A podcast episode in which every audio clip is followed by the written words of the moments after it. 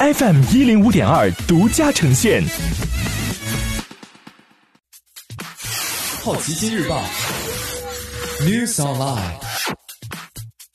本节目由好奇心日报和喜马拉雅联合出品。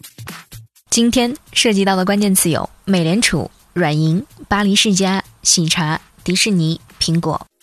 美联储开启印钞机，市场仍不买账。周一晚间，美联储宣布将不限量的向金融市场提供资金，以缓解投资人对美股市场流动性紧张的担忧。但是，华尔街对此并不买账。标普五零零和道琼斯工业指数下跌约百分之三，纳斯达克指数下跌百分之零点二七。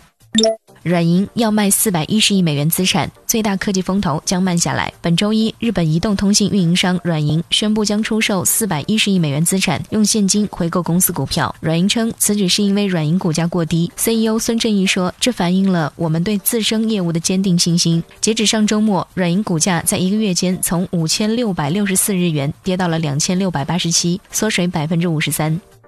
开云集团旗下巴黎世家和圣罗兰将转产口罩，目前正在等待生产流程和材料通过相关部门审批。同时，开云确认称，集团将从中国进口三百万外科口罩捐给政府。今天你不能错过的其他新闻有：喜茶完成新一轮融资，投后估值一百六十亿元；迪士尼推迟视频服务在印度上线时间；通用电气航空事业部美国裁员百分之十。松下美国电池工厂将停产十四天，三 M 将全球产能翻倍至十一亿只，苹果市值一度跌破万亿美元。